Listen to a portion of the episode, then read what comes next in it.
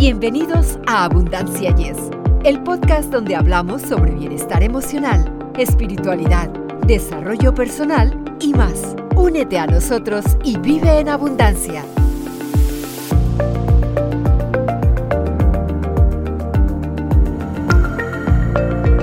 Hola amigos, gracias por estar con nosotros. Soy Victoria Rich y junto a Eduardo Rentería les damos una cordial bienvenida a Abundancia. Yes. Así es amigos, muchísimas gracias por su amable sintonía y ya saben, suscríbanse a nuestros eh, programas, ¿verdad? A nuestro podcast en cualquiera de nuestras plataformas para poder recibir la aportación de personalidades como la que hoy tenemos como invitada, ¿verdad, Victoria? Definitivamente, Eduardo. Hoy tenemos el inmenso placer de presentarles a Ana María Carrizosa una terapeuta certificada especializada en el modelo terapéutico de sistemas de familia interna. ¿Alguna vez te has sentido como un rompecabezas cuyas piezas no encajan del todo? ¿O has percibido voces internas que parecen competir entre sí?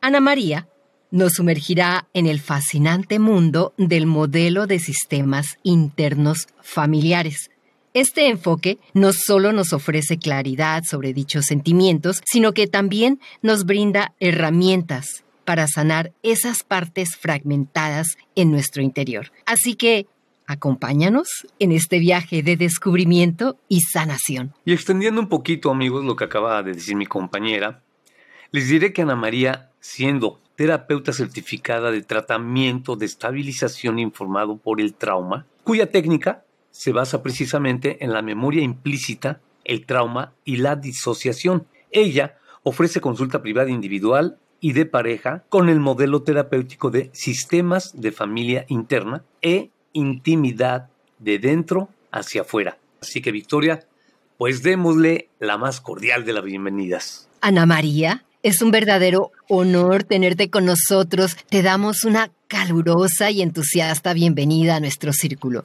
Ay, querida Victoria, Eduardo, de verdad que muchas gracias por invitarme. Estoy feliz de estar aquí con ustedes, sobre todo hablando de este tema que ha sido pues tan maravilloso y que aporta tanto al mundo de la psicoterapia. Así que muchas gracias por invitarme y estoy feliz de estar con ustedes y con su público. Gracias a ti, Ana María.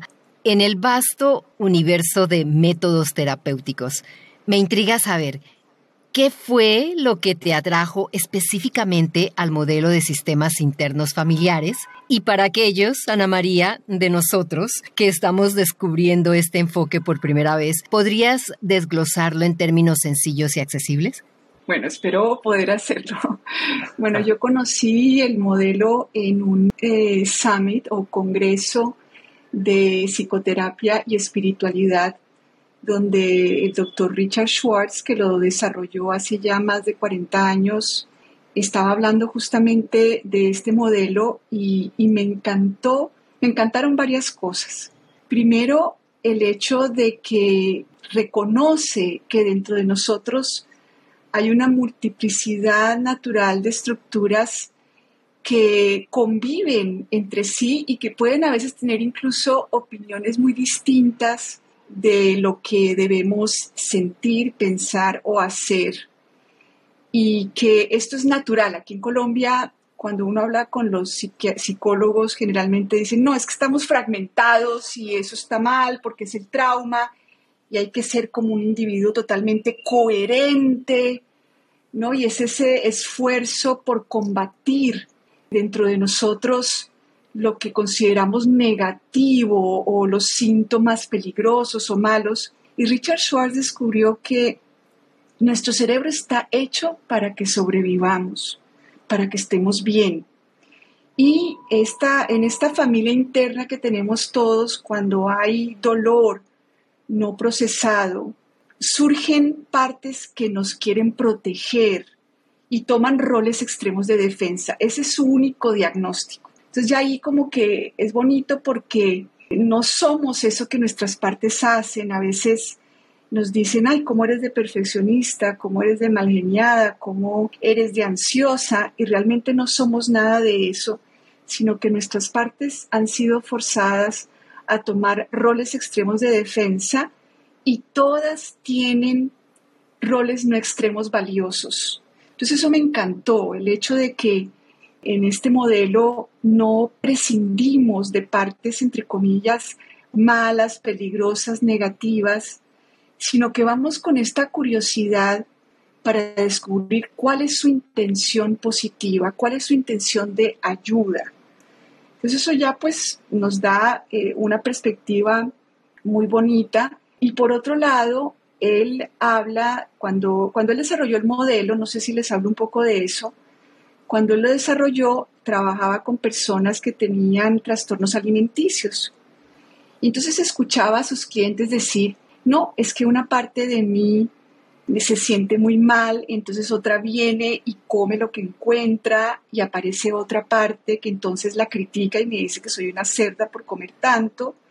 Entonces voy y vomito, y entonces cuando vomito me siento peor, y entonces vuelve a aparecer la que come, y entonces vuelve a aparecer la que me dice cerda, ¿no? Entonces él se dio cuenta que había esta, esta multiplicidad de partes con estas relaciones entre ellas, y dijo, miércoles, esta gente como que está más enferma de lo que yo pensaba, seguro tienen trastorno múltiple de la personalidad. Y luego se dio cuenta que él también tenía estas partes adentro.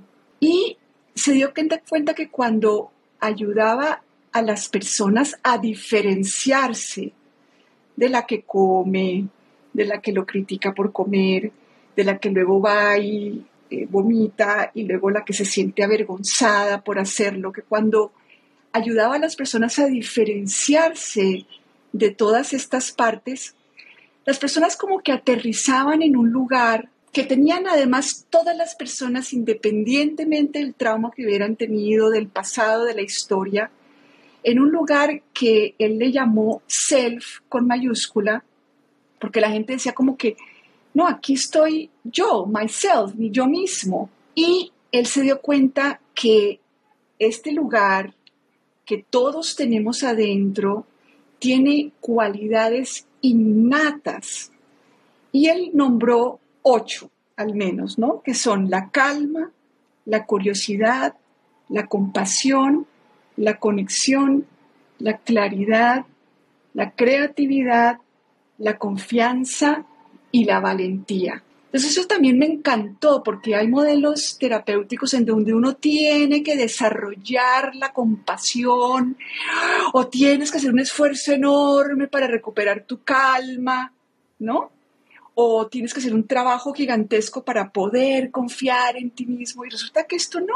Cuando ayudabas a las personas a diferenciarse de esta familia interna, todo el mundo aterriza en este lugar en este yo que no es una parte, que no es una estructura cerebral y que él, pues él era ateo, él había, pues viene de una familia de científicos, pero al encontrarse siempre con este lugar en las personas, él se dio cuenta que realmente todas las tradiciones espirituales han hablado de este espíritu o de este sitio de la, de la conciencia pero lo novedoso de IFS es que tú no tienes que hacer una meditación trascendental ni 50 años de, yoga para acceder a este lugar.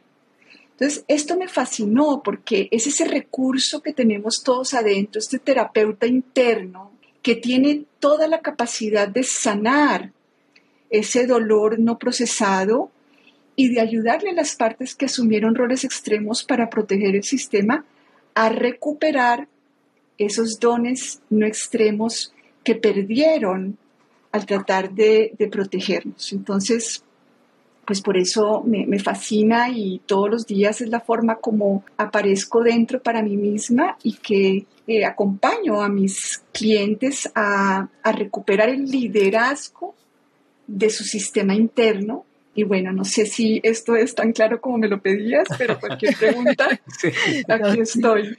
Sí, Ana María, gracias, gracias por esa explicación. ¿Hay alguna experiencia o anécdota personal que quieras compartir donde este modelo haya sido un cambio de juego para ti? Bueno, pues innumerables, ¿no? Porque pienso que uno como terapeuta lo que debe ofrecerle a su cliente es haber hecho el viaje y, sobre todo yo saber cómo acceder a, a, mi self y no entregarme en manos de mis partes, ¿no? Que es como uno empieza así, ¿no? Siempre mezclado con sus partes. A ver qué te cuento. Yo, por ejemplo, tenía una parte que fumaba. Eh, así que vamos con lo más vulnerable, pues. Eh, yo tenía una parte que fumaba y tenía un amigo muy cercano que me dijo un 31, bueno, vamos a dejar de fumar ya. Y yo realmente eh, eso hubiera sido, que es como, lo, como trabaja la psicología normal, que es poner una parte de tu sistema en contra del otro y decir, no, es malo fumar, qué horror, esto es malo, entonces vamos a, a juzgar, combatir el cigarrillo, ¿no? Entonces yo lo que hice fue preguntarle a mi fumadora, porque eso es lo bonito, ¿no? Que aquí diferenciamos a la persona de lo que hacen sus partes. Y ahí ya, además, ya hay una corregulación, ¿no? Porque eh, de verdad que la autorregulación es un mito. Estamos hechos para regularnos y estar tranquilos y calmados en la presencia de alguien que nos ama, que no nos juzga y que quiere conocernos. Entonces, eso fue lo que yo hice con mi fumadora. Eh, le pedí a todas las partes que tenían algún, algún juicio contra ella que me dejaran espacio y me senté con ella y le pregunté, a ver, mujer, ¿cuál es tu intención de ayuda? ¿Tú de qué te estás haciendo cargo?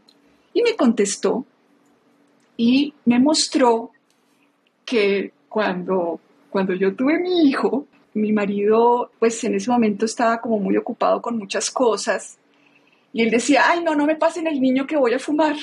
Ustedes saben, no sé si saben, pero no hay nada más peligroso en este mundo que una mamá cansada. No hay nada más peligroso que una mamá cansada. Entonces, claro, a mí me tocaba este peso de hacerme cargo desde que amanecía hasta que me dormía y estaba súper cansada. Y entonces a mi fumadora se le ocurrió, no me pasen al niño que estoy fumando. Buena excusa. Entonces era la única manera, porque claro, yo, por mi historia, por mi propio trauma complejo, yo no sabía poner límites. Eso de cuidar a Ana María, de hacerme cargo de ella, de decir que no, no, yo sobreviví diciendo a todo el mundo que sí, siendo la más adorada, sirviendo a todo el mundo. Así fue como yo sobreviví y cómo se organizó mi familia interna. Entonces, yo descubrí que por mis partes tener ese rol extremo de ser la más adorada, de ser la más divina, de nunca decir que no, pues se le tocó a esta fumadora inventarse este rol extremo de fumar, pagando un precio, obviamente, porque eso es lo que les pasa a las partes que realizan estos roles de ayuda, pero obviamente uno paga un precio. Y cuando descubrí eso, entonces, claro, además me di cuenta que cuando yo fumaba, era cuando yo tenía tiempo para mí, podía pensar, estar conmigo, descansar. Entonces, en este modelo lo que hacemos es que con esta curiosidad tan bonita que nos damos desde el self, porque las partes siempre están juzgando, ¿no? Esto es malo, bueno, lo juzgas, lo combates, lo rechazas. Pude darme cuenta de qué se estaba haciendo cargo esta parte y entonces yo quedé con ella y dije, bueno, entonces yo voy a buscar la manera de tener tiempo libre, de que otros me ayuden con el niño, de, poner estos límites y cuando efectivamente yo me hice cargo de eso, pues mi fumadora se, quedó sin trabajo. ¿no? y, pues esas son de las cosas maravillosas que suceden en este, en este sistema, ¿no? Que eh, yo me hago cargo de eso que la parte se está haciendo cargo y ella puede recuperar su rol no extremo porque pues tenemos, según Richard Schwartz, tres tipos de partes, ¿no? Las partes exiliadas, que es eso que no queremos sentir. No queremos sentir que nos vean como la mala mamá o la mala pareja, ¿verdad? Que sino la más divina. No queremos que nos abandonen, que nos rechacen y que piensen mal de nosotros. Y si hemos tenido esas heridas, entonces tenemos nuestros gerentes que quieren arreglar nuestra vida para que todo el mundo nos quiera, para que nunca nadie nos abandone, para que nadie nos rechace. Y tenemos los bomberos, que son las partes que cuando ya las llamas del dolor están apareciendo, entonces entran a ayudarnos sin importar las consecuencias. Entonces mi fumadora era un bombero. que estaba tratando de, lograr algo sin importar las consecuencias, pero en la, en la psicología normal yo me hubiera ido contra la fumadora, con pura fuerza de voluntad, eh, ¿no? Que es lo que hizo mi amigo, pero pues a mí no, no me, nunca me ha servido eso y por eso amo IFS, porque a mí eso de, de la fuerza de la voluntad y de, y de, tratarte mal y rechazarte y forzarte, realmente no me funciona. No trabaja. Fíjate que yo no sabía esto de este, este sistema diferente, pero me despertó una inquietud. Tú dices, yo me senté frente a mi fumadora, ¿no? O sea, eso cuando dicen, cuando decimos los, las personas, ay, me estoy hablando a mí mismo, ¿no? O sea, si realmente te hablabas a ti mismo, le decías, a ver, Ana María Fumadora, ven aquí. ¿Cuál es tu intención? Etcétera, lo que nos platicaste. Puede ser a ese grado. No habría una línea, por ejemplo, de personalidad múltiple, también lo mencionaste, que por ejemplo una persona que ya pase ese límite de lo que de lo que nos estás diciendo, llega a ser de esas personas de pues que llegan a tener ya problemas de eh, asesinatos y eso de, personalidades múltiples?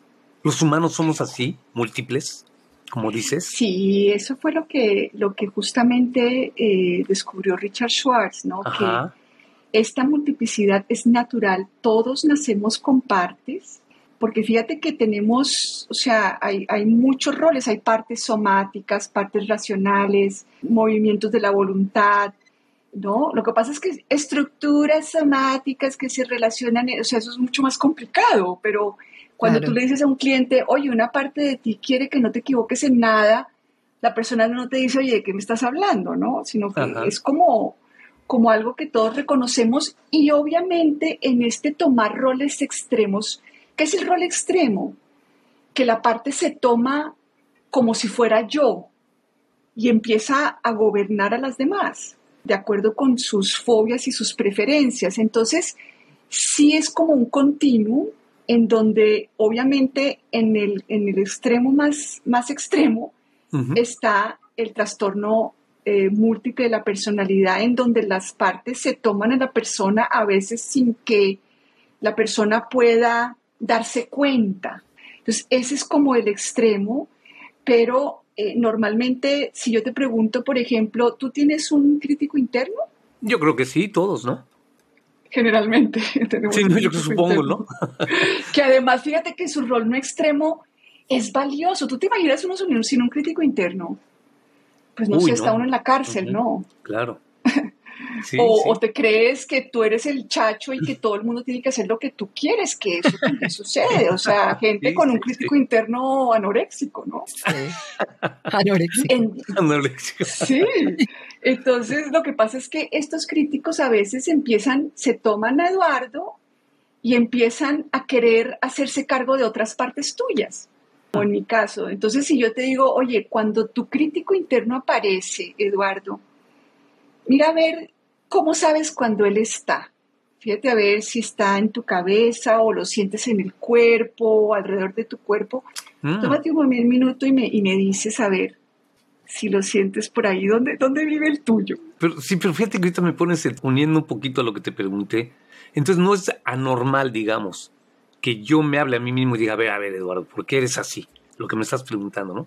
Entonces yo te voy a tener que responder según ese crítico interno no, no sería yo, sino el crítico, aunque sea parte de mí. Sí, es que eso es lo bonito, ¿no? Que, o sea, una cosa son mis facultades del cerebro, ¿no? La razón, la voluntad y la memoria, digámoslo pues con otras palabras. Y estas sinapsis que se han creado, eh, Richard Schwartz dice que no somos una cebolla, como se ha dicho en el campo de la psicología, que somos una cebolla y entonces vamos quitando capas. Él dice somos un vegetal diferente. Somos un ajo con muchos dientes de ajo. Y todas estas partes tienen elementos somáticos, formas de pensar, formas de impulsos de actuar. Cada una de estas partes tiene, ¿no? Pero no somos simplemente estas estructuras cerebrales. Hay un yo, un myself, un self, le dice él con mayúscula, que no es una estructura racional, volitiva o de la memoria, que puede ser consciente de todo lo que hace estos dientes de ajo, ¿verdad? Y que puede emerger y relacionarse con todas estas partes, ¿ves? Entonces, esto es lo que son uno de los supuestos con que trabajamos en IFS y que muchas tradiciones espirituales lo han reconocido y le ponen otros nombres. Pues sí hablamos con nuestras partes, son verdaderos personajes. Y, lo lindo es que se da entonces dentro de cada persona esa corregulación que, que las partes necesitan, ¿no? Porque no vas contra el fumador y dices, ¿tú qué haces acá? Vete, eres malo. Y así nadie le dan ganas de cooperar, ¿no?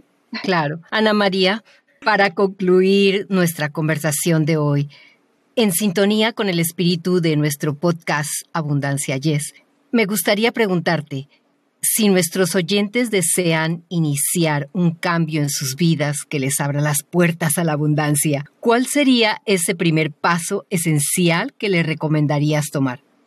Pues lo primero es empezar a diferenciarse de lo que hace su cerebro, ¿no?